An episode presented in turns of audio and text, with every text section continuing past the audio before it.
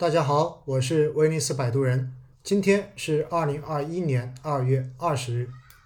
在过去的这些天呢，大家应该都看到了各个媒体上面打出的广告，那就是科创五零 ETF 连接基金马上就要开始发售了。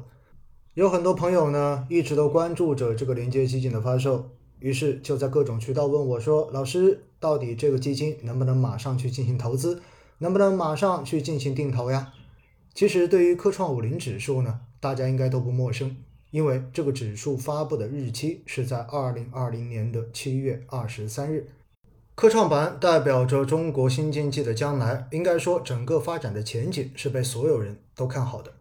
那我们今天要解释的这个问题就是，到底有没有必要在科创五零 ETF 连接基金新发行的时候去参与认购呢？其实，关于这个问题，在去年科创五零 ETF 基金发行的时候，我就已经特别录制过节目解释过。时至今日，我对于新发的指数基金，不仅仅是科创五零这个指数，我的态度仍然是，大家根本没有必要去参与新基金的认购。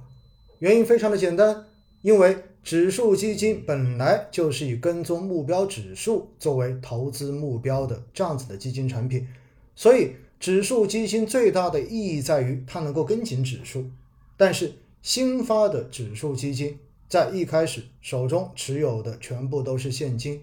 那么意味着新的指数基金在一开始和目标指数的偏离度是比较大的，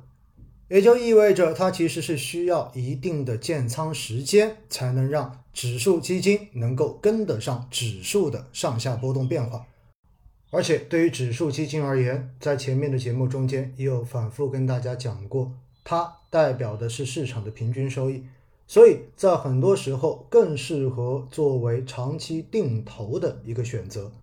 记得在去年科创五零 ETF 新发行的时候，那个时候呢，我跟大家去介绍过从即日起开始科创五零指数的一些特性。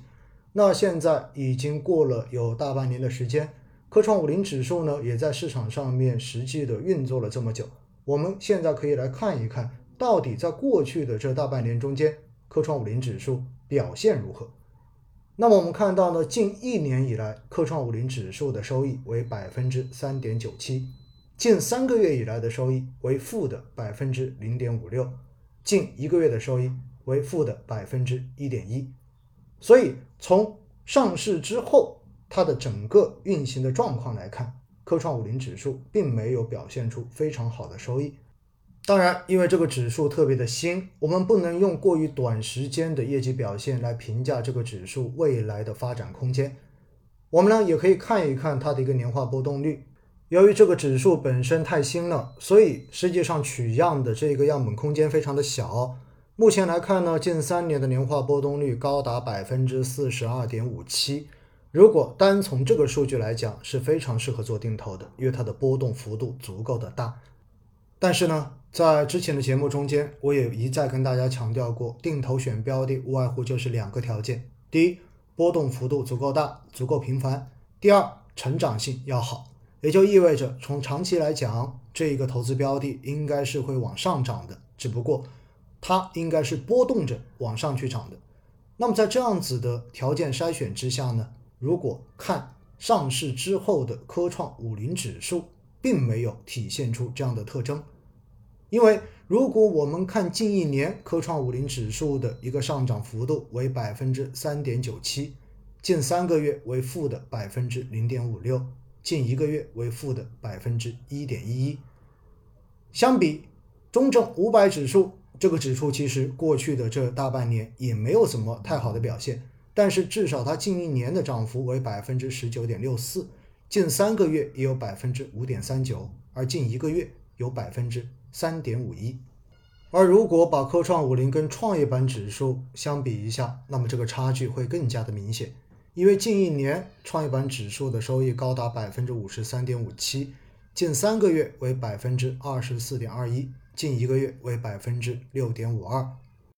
所以，虽然科创板代表着中国新经济的未来方向，它到底适不适合作为我们长期定投的一个标的，其实还需要数据来给我们更多的说服力。因为至少从科创五零指数发布以来，它的投资价值和其他偏成长风格的指数相比，没有任何的优势。所以在这样的情况之下，对于新发行的科创五零 ETF 指数基金，到底要不要去认购？我想您自己可以做出自己的判断了。